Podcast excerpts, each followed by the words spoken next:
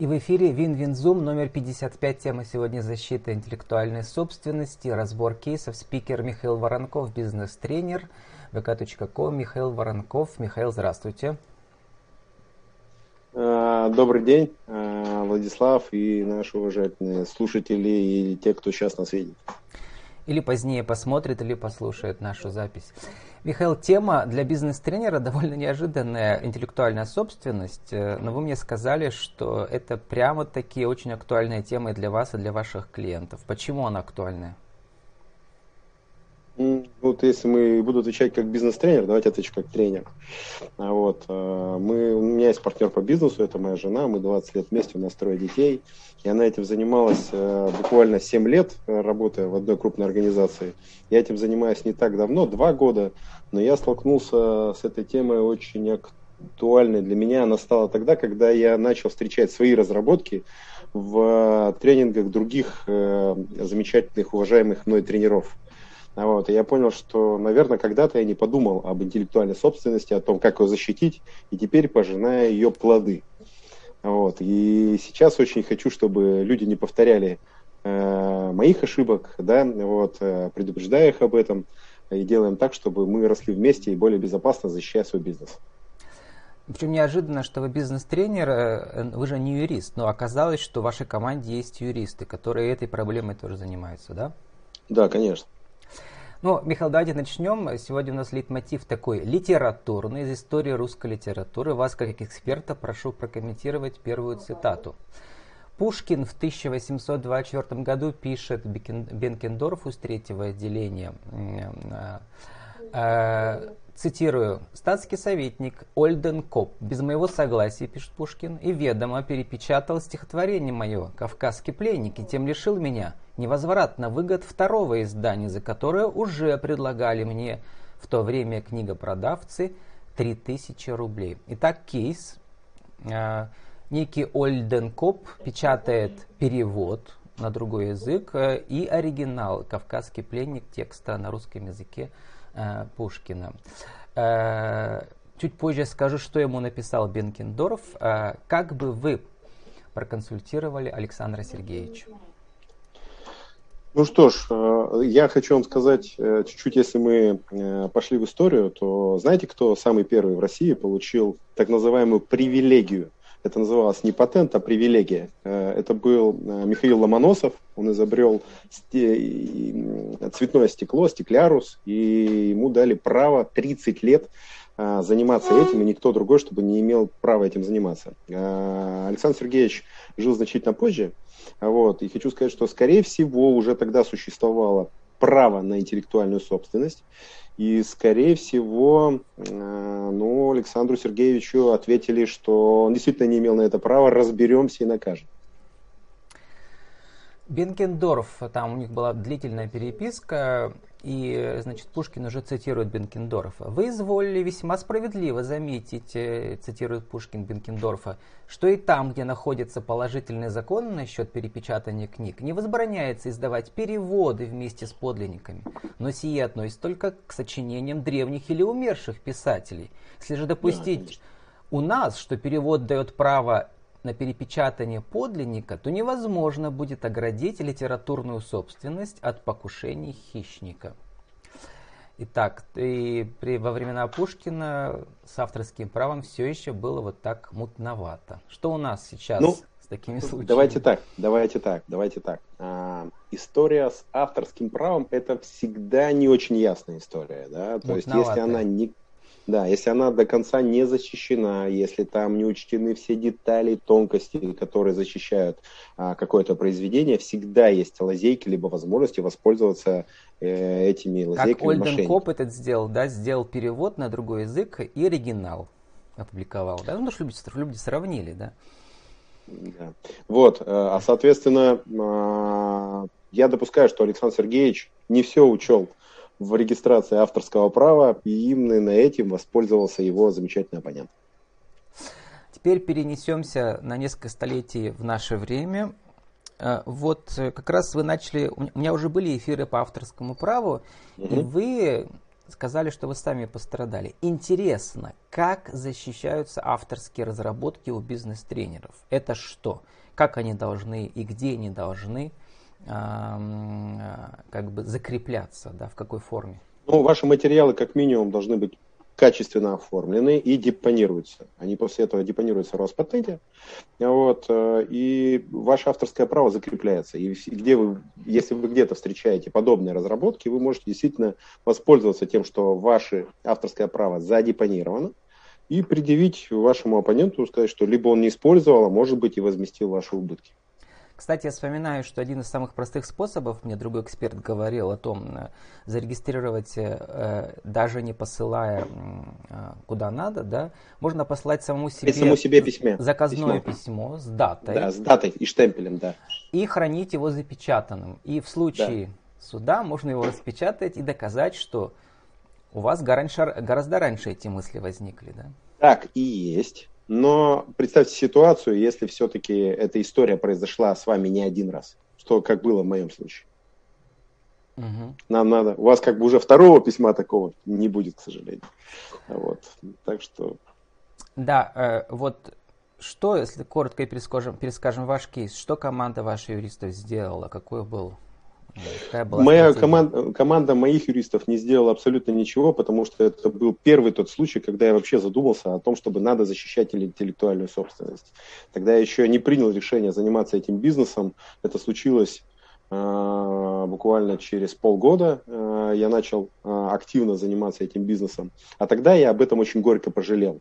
Вот, э, пожелал в душе успехов э, людям, которые скопировали мои материалы. Вот, и подумал, что все равно без меня они ничего не стоят. Мои материалы созданы так для того, чтобы я использовал их именно я. Да, с другой стороны, Михаил, может, вы меня поправите, но после десятков разговоров с бизнес-тренером я вижу, что, в принципе, очень многие э, очень умело и правильно читают там, десятки западных книг на эту тему, да, делают такую выжимку, и как бы э, закрепляют это все своей авторской харизмой. Э, и в итоге получается, что в принципе все используют всех, по крайней мере, чтобы быть э, в курсе этого направления мировой мысли, так скажем. Ну, мы же не знаем, на самом деле. Может быть, кто-то реально э, работает в честную и э, предупреждает, э, используя те или иные материалы, предупреждает обладателя, правообладателя об этом. Может быть, кто-то отчисляет деньги, вот. Может быть, э, кто-то действительно свои разработки использует. Мы, к сожалению, каждому человеку, который есть на сцене, ему может предъявить только правообладатель. Вот. Не всегда правообладатель видит, э, чем пользуются его коллеги. У нас с вами был э, записан э, раньше подкаст на тему командообразования. Да? Угу. Вот, э, в этой области, да, э, в, в в тренингах, менеджменте и так далее, там как-то можно вспомнить какой-то кейс, связанный с авторским правом? Сейчас в голову не приходит. Ну, вот так вот. Э, материалы, которые многие используют, они, конечно же, есть. Вот, но так вот, чтобы какое-то громкое дело по расследованию незаконному использованию авторских прав, ну, сейчас вот на данный момент мне в голову не приходит. Ну, давайте начнем э, с того одного, двух, трех кейсов, которые вы подготовили для сегодняшнего эфира. На ваш взгляд, они, во-первых, дидактичные, яркие, харизматичные э, и позволяют очень быстро понять суть э, теоретической как бы, э, подкладки и практических действий, которые были сделаны. Давайте, давайте. Владислав, я знаете, что хочу вот э, с нашими э, уважаемыми зрителями поговорить о том, что вот вообще не все люди понимают, что такое авторское право, как это интеллектуальная собственность, как это вообще, зачем это защищать, как это происходит. Я все время, знаете, своим клиентам или с людьми, которые общаюсь на эту тему, предлагаю следующий кейс. Вот, и, Владислав, хочу вам его предложить. Вот представьте себе, вы там утро морозное такое, вышли с работы, можете представить? Не с работы, из дома, из дома, с работы утром. Что это такое-то? Что за работа-то такая? Да вот, и вы, вы идете, думаете, ух, как прохладно, выпью кофейку прям вот, думаю, ну, хорошо бы сейчас. Видите, кофейня, запах оттуда такой, и вы в себе в голове рисуете некий образ, такой капучино, допустим, да, такой вот вкус кофе, э, взбитые сливки, чуть-чуть корицы. Вот прям вот нарисовали, можете представить такой образ? Прям вот хочется уже, наверное, да? Вы заходите в эту замечательную кафешку, видите, что там действительно классная стоит э, кофемашина, и понимаете, что вот этот вот образ в голове, он у вас вот прям сейчас случится. Прям сейчас случится, и вы насладитесь тем кофе, который есть. Он у вас уже в голове, вы его пьете практически. Вот. Э, парень, бармен, весь татуированный, может быть, слегка грязные волосы. Говорите, ну и черт с ним, зато кофе классный, я знаю здесь какие зерна. Ну вот. И он делает вам кофе, передает его вам, но перед тем, как э, передать его вам, такой берет и немножко оттуда отпивает. Вот. Э, как вы думаете, какие мысли рождаются в голове или у вас бы родились в этот момент? Да, здесь я уже вижу связь с авторским правом. Да. Не, Владислав, какие мысли у вас были бы? Ну, что бы вы в этот момент подумали? Ну, конечно, пон- понятно, что это какое-то неадекватное поведение. То есть это... Более того, он отдает вам и говорит, я угу. э, ничего хорошего, ничего плохого не имел. Я просто хотел попробовать, ну, оценить качество, вот, чтобы быть уверенным в качестве. Я ничего, только ради вас все это делаю. Вот знаете, сейчас э, большим количеством кейсов встречаюсь, и люди не понимают, зачем защищать интеллектуальную собственность, как это делать. А вот. Э, я им всегда, когда рассказываю такие кейсы, они говорят, да, у меня бы был бы мало того, что а, ну, как бы, недоумение, да, вот моя картинка рассыпалась вся в ноль, вот, у меня был бы испорчен день. Я говорю, а представляете, если это речь идет не об кофе утреннем, а о вашем бизнесе, то, о чем вы придумали, что ради чего вы там, может быть, не один год а, потратили на это, на разработку чего-либо, кто-то берет, и, может быть, даже из хороших побуждений у вас это кусочек этого отламывает от вашей картинки и вы начинаете потихонечку, эта картинка становится какой-то не той, которую вы планировали, она начинает ломаться в голове. Вот. И вы думаете, а почему так происходит? Так вот, для того, чтобы это не случалось, надо защищать свою интеллектуальную собственность, чтобы это было реально, были ваши разработки, и никто никогда их там не отпивал или не откусывал. Да, вы сейчас как э, хороший нейромаркетолог задействовали разные органы чувств наши, да, данном, в данном случае. Вот, э, пример с кофе. Но, предположим, людей это испугало. Следующий шаг какой у них должен быть? Вот, какой-нибудь из кейсов, где люди mm. или превентивно, или уже они пострадали, и они решили как бы защитить свои Ну, давайте возьмем, да, что-нибудь такого из свежего. А, если там возьмем, там, а, мы постоянно а, в ходе своей работы мониторим там судебную практику по этим вещам. И если интересно, кстати, о птичках, э, это все официальная информация. Э, Роспатент публикует э, каждый год отчет, сколько у нас зарегистрировано, как растет количество регистрации торговых марок, как растет регистрация патентов, интеллектуальной собственности, другой разный. Вот. Так вот, э, хочу сказать, что количество торговых марок в год примерно растет на, со, на 45% примерно где-то. Вернее так, с 2016 года до по сегодняшний день выросло на 45%. Количество судебных дел на эту тему выросло на 126%. На 126%. Просто вдумайтесь. К примеру, вот из таких э, известных э, дел, если мы возьмем там Пермь и Пермский край, не хочу говорить там название клиента. Э, очень известная э, сеть кафе опубликовала определенный товарный знак и долго очень под ним работала. Мы все знаем, все в каждой рекламе слышали, из каждого автомобиля слышалось название этого замечательного бренда, называется Автороллы. Вот. Никто и не думал, что, оказывается, их нельзя использовать. И абсолютно из другого города а, прилетел иск примерно, по-моему, на 3 миллиона рублей вот, за использование, неправомерное использование этого товарного знака авторолы. Вот, э, печальная и грустная история, но, как говорится, незнание закона не освобождает тебя от ответственности. В данном случае э, товарный Если знак мы возьмем это там именно круп... вот название, да, да то есть название какое-то такое свежая метафора, да, слово. И Авто, может быть автороллы, так mm-hmm. и называется, автороллы. То есть вот автороллы это, ну ведь по большому счету нету ведь таких каких-то вот авторолл, да, это кто-то придумал такое вымышленное название автороллы. Ну вот за использование товарного знака автороллы. Значит, вот. в чем, как говорила э, черная или красная королева Лисница чудес, в чем мораль? Мораль в том, прежде чем вы свое э, какой-то лозунг свой, да, придумаете название фирмы, вы должны проверить, есть такой реестр единый, да? Угу. Знаете, у нас просто в культуре, э, я на самом деле по поводу Авторолы там не совсем то название специального изменил, вот, там немножко по-другому было, но я надеюсь, все понимают, про что идет речь. А, знаете, какая история? У нас в России, вот чем чаще сталкиваешься с этим, понимаешь, что отношение людей к этому такое очень интересное. Есть там часть, конечно, людей, которые поняла и понимают, в чем прелесть регистрации, в чем, что ли, необходимость э, защиты, да, вот, а все-таки большинство стартаперов думают о том, к примеру, да, о том, что как начать э, выпуск продукции, как реализовать, как нанять персонал, как, э, не знаю, воплотить ту или иную идею. И очень грустно становится от того, что э, они, этот стартап сидит на какой-то разработке, а суть этой разработки забирает кто-то другой.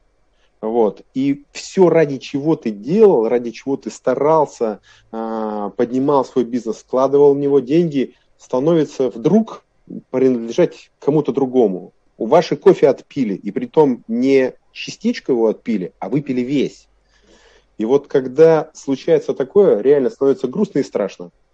Грустно от того, что я не достучался, может быть, для этого человека, а страшно, что многие люди не понимают нужности и необходимости регистрации товарного знака и прежде всего защиты своей интеллектуальной собственности. Если мы возьмем мировую практику, то в крупных компаниях до 70% активов составляют нематериальные активы. Вдумайтесь, 70%. В России 2. 2. Причем, Михаил, я еще подумал, что ведь э, когда защищаешь свою интеллектуальную собственность, ты еще как бы проверяешь, есть ли подобные названия, да, чтобы да, защитить себя на, в будущем. Ну, можно сравнить, э, мы все ищем интересные короткие названия в доменах в интернете, что тоже не повторялись, да, почему бы здесь то же самое не сделать? А, давайте, Михаил, вас направлю еще вот по итогам Владислав, еще секунду, вы сказали про домены. Да. А, если вы зарегистрировали свой товарный знак, а, реально зарегистрировали товарный знак, вы можете претендовать на, на его неиспользование в доменах других компаний. uh То есть вы можете домен забрать себе. Это интересно. Uh, у меня были эфиры еще по, по этой теме, и там мне справедливо напомнили, что собственность это не только какие-то uh, теряетесь, предметы, теряетесь, теряетесь. предметы или произведения искусства, но еще и процессы технологические. Михаил, расскажите, как да. э, можно защитить процесс? Там, процесс это может быть и рецепт, да, процесс это может быть технологический, э, технологическая. Как также, если вы придумали да. новую технологию, она также да. патентуется, если это действительно э, пройдет проверку новшества как изобретение. Вот, и если э, Роспатент сочтет эту технологию новинкой, новой, которой нет, и вы сможете это доказать. Она также будет запатентована вплоть до рецептов э, новых блюд. Вот про процессы интересно какой-нибудь кейс послушать. Вы уже там сотни провели да, тренингов в разных компаниях в российских. Может быть, из опыта не из ваших юристов, а из того, что вы слышали у ваших клиентов во время тренингов по России разъезжая. По поводу процессов? Да.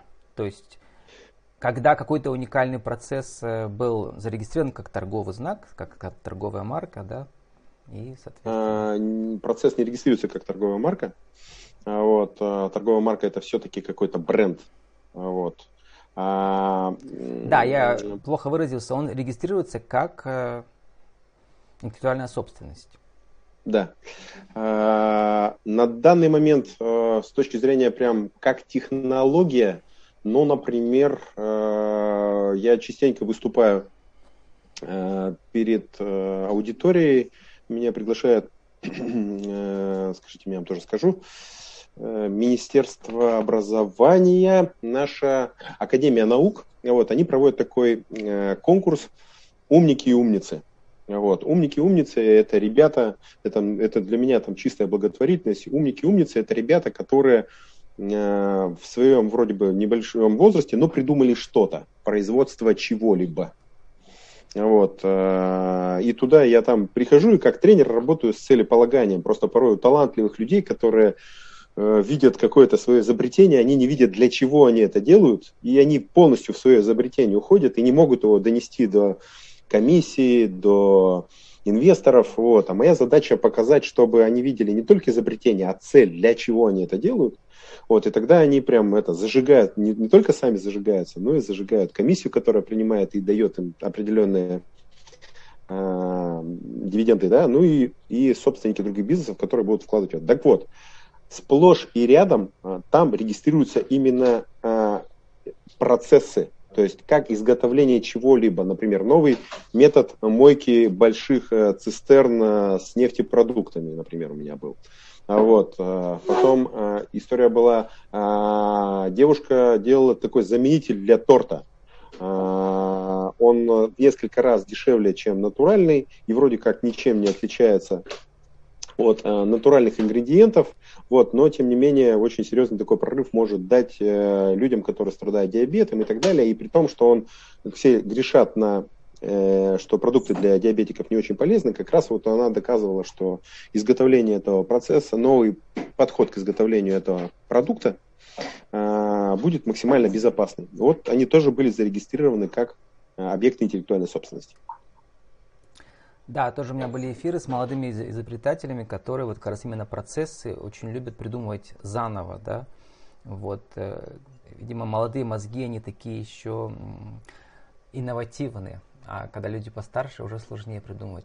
Михаил, мы должны заканчивать. Еще один литературный кейс короткий, я хочу, чтобы вы прокомментировали. Это очень известная история, те, кто увлекается литературой, они про это знают. В 1860 году Иван Гончаров обвинил Ивана Тургенева в плагиате. Якобы тот использовал в «Дворянском гнезде» и в романе «Накануне» сюжетные линии из э, романа «Обрыв». Вот, э, спустя два дня после отправки письма состоялся Третейский суд. Вот, чуть позже скажу, что Третейский суд, то есть суд коллег, что он присудил. А что вы бы сказали? Вот когда один литератор нашел э, элементы сюжета в произведении другого литератора. Я хочу сказать, что и по сей день это случается регулярно. Да, вот. недавно вопрос, был скандал, а, да. Вопрос, Яхина выпустила да... новый роман, а какой-то неизвестный литератор сказал, что факты про Голодомор она использовала в своем романе. Но эти факты общие, они... Да, вопрос доказательной базы, которую э, представили обе стороны. Вот, чья доказательная, так как мы говорим о суде, то суд это состязательный процесс, и чья доказательная база была более убедительна, тот, скорее всего, победил. Я надеюсь, справедливость восторжествовала. Ну, там был Третейский суд, то есть э, суд своих коллег, э, в котором приняли участие литераторы, э, не широко известные, да, и обвинения в плагиате были ими отвергнуты. После этого Иван Гончаров, кстати, долго страдал. Знаете, история вот по поводу суда. А, вот я убежден, что интеллектуальная собственность это не где-то там, это не про большие компании, хотя про них тоже вот у меня там передо мной лежит кейс там на 15 миллионов рублей. Вот, знаете, три буквы, знаете, у нас все заводы там на 3-4 буквы называются. Четыре буквы предъявили другим четырем буквам счет за использование товарного знака на 15 миллионов рублей, понимаете? Вот. А, это может коснуться практически любого человека. Если мы это, об этом не задумается, то об этом задумается кто-то другой. Мой однокурсник, который мы, э, офис у нас находится в одном и том же здании, у них на стенке висит большое количество патентов. Я говорю, окей, а что ты с этим делаешь? Ну, ты изобрел. Дальше что? Он говорит, так ничего, красиво же, на стене висит. Я говорю, «А давай мы как-то поработаем с этим, потому что э, объекты интеллектуальной собственности могут э, ставиться на баланс, благодаря им можно снизить э, налогооблагаемую базу, э, можно поднять капитализацию компании, только не все люди об этом знают. Я говорю, давай. Он говорит, ты знаешь что, вот я знаю, что у меня мои конкуренты используют мое изобретение. Вот, я знаю об этом. Хочешь, поразбирайся с этим. Я такой, давай, конечно. Он мне определенное вознаграждение там за это обещал. Говорю, знаешь что, Стас, мы с тобой очень давно знакомы, давай я просто узнаю, что и как с этим патентом. А, мой юридический отдел пробил всю эту историю. Даже далеко ходить не надо. Можно было в интернете набрать название изделия, и тут же выдавалось несколько других производителей, которые делают один в один. Один в один. Вот. Э, каждый иск, э, около четырех производителей было зафиксировано, каждый иск они оценивали с хорошим э, успехом где-то в полтора-два миллиона рублей. Небольшая сумма, для иска, если честно. Но есть, говорит, одно но. Для поддержания патента надо каждый год платить небольшую сумму. Это 2500. В 2015 году надо было заплатить 2500. Твой друг, к сожалению, эту сумму не заплатил. Вот. И прошло три года, и патент, к сожалению, по времени использования истек. Так вот, инвестиция в 2500 рублей, ну, как бы не дала свой, э, своих дивидендов в размере около 8 миллионов. Я считаю, вот такие вещи не только, как бы, страшными, что ли, а отчасти обидными. Как бы ты сам, по большому, помните, там, аллегория с кофе. Ты не то, что тебе передают это кофе, а ты говоришь, ну-ка отпейте-ка у меня все. А вот то, что останется, это заберу я. Хочется пожелать нашим радиослушателям, э, тем людям, которые смотрят нас, чтобы они задумались о том, что они практически каждый день создают какой-то продукт интеллектуальной собственности, и он может быть ценен э, для них, для кого-то. И если они займутся регистрацией этой интеллектуальной собственности, у нас в стране мы будем славиться не только Э, тем, что достаем из земли, а тем, что мы высокоинтеллектуальная страна, которая может жить не только углеводородами, но и своими мозгами. Да, и завершая наш эфир, хочу сказать, что вот другие эксперты еще подчеркивали именно этот аспект, который вы сейчас сказали, что э, зарегистрировав свою интеллектуальную собственность, можно ведь ей еще и торговать, продавать право использования. Конечно. Конечно. Это, это активный это актив, это не пассив, это актив. Надо это уметь, актив. Это уметь, надо уметь это делать, в том числе ваша команда наверняка поможет людям. Э, расскажите, Михаил, за 30 секунд, э, как вас найти, вашу команду, и какие кейсы она может помочь решить. Вот именно по этой теме. А, я Михаил Воронков, мы занимаемся защитой интеллектуальной собственности, регистрацией интеллектуальной собственности, представлением в суде защита прав э, людей, которые занимаются интеллектуальной собственностью. 8 912 484 5992 это мой личный телефон. Звоните, не стесняйтесь. brand-perm.ru это наш сайт. Также мы есть в Инстаграме, ну и во всех доступных соцсетях. Вот. Э, будьте с нами, уверен, что э, принадлежат компании номер один в стране, а я представляю Бибренд в Перми. Вот, это как минимум здорово. С нами был сегодня э, спикер Михаил Воронков, бизнес-тренер vk.com Михаил Воронков, или по другим адресам, про которые он сейчас назвал. Win-Win Zoom номер 55, защита интеллектуальной собственности, разбор кейсов. Михаил, спасибо, удачи вам и вашей команде. До свидания. До свидания, всего хорошего. Пока-пока.